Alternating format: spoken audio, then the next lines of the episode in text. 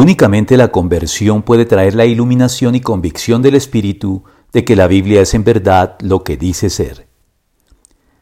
Si bien es cierto que para el auténtico creyente toda la escritura es inspirada por Dios y útil para enseñar, para reprender, para corregir y para instruir en la justicia a fin de que el siervo de Dios esté enteramente capacitado para toda buena obra, segunda de Timoteo 3, 16, 17,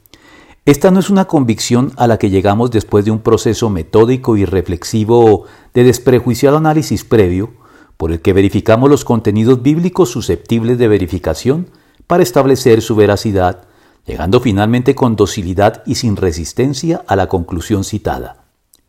Son pues pocos los creyentes que han llegado al Evangelio y a la convicción de que la Biblia es, en efecto, inspirada por Dios, como ella misma afirma serlo, siguiendo este metódico y calculado itinerario. De hecho, los pocos que lo han hecho así suelen ser personas muy capaces intelectualmente que al seguir este procedimiento lo más objetivamente científico para someter a prueba los contenidos bíblicos, no se dieron fácilmente y sin luchar a la conclusión arriba citada a la que ésta los conducía.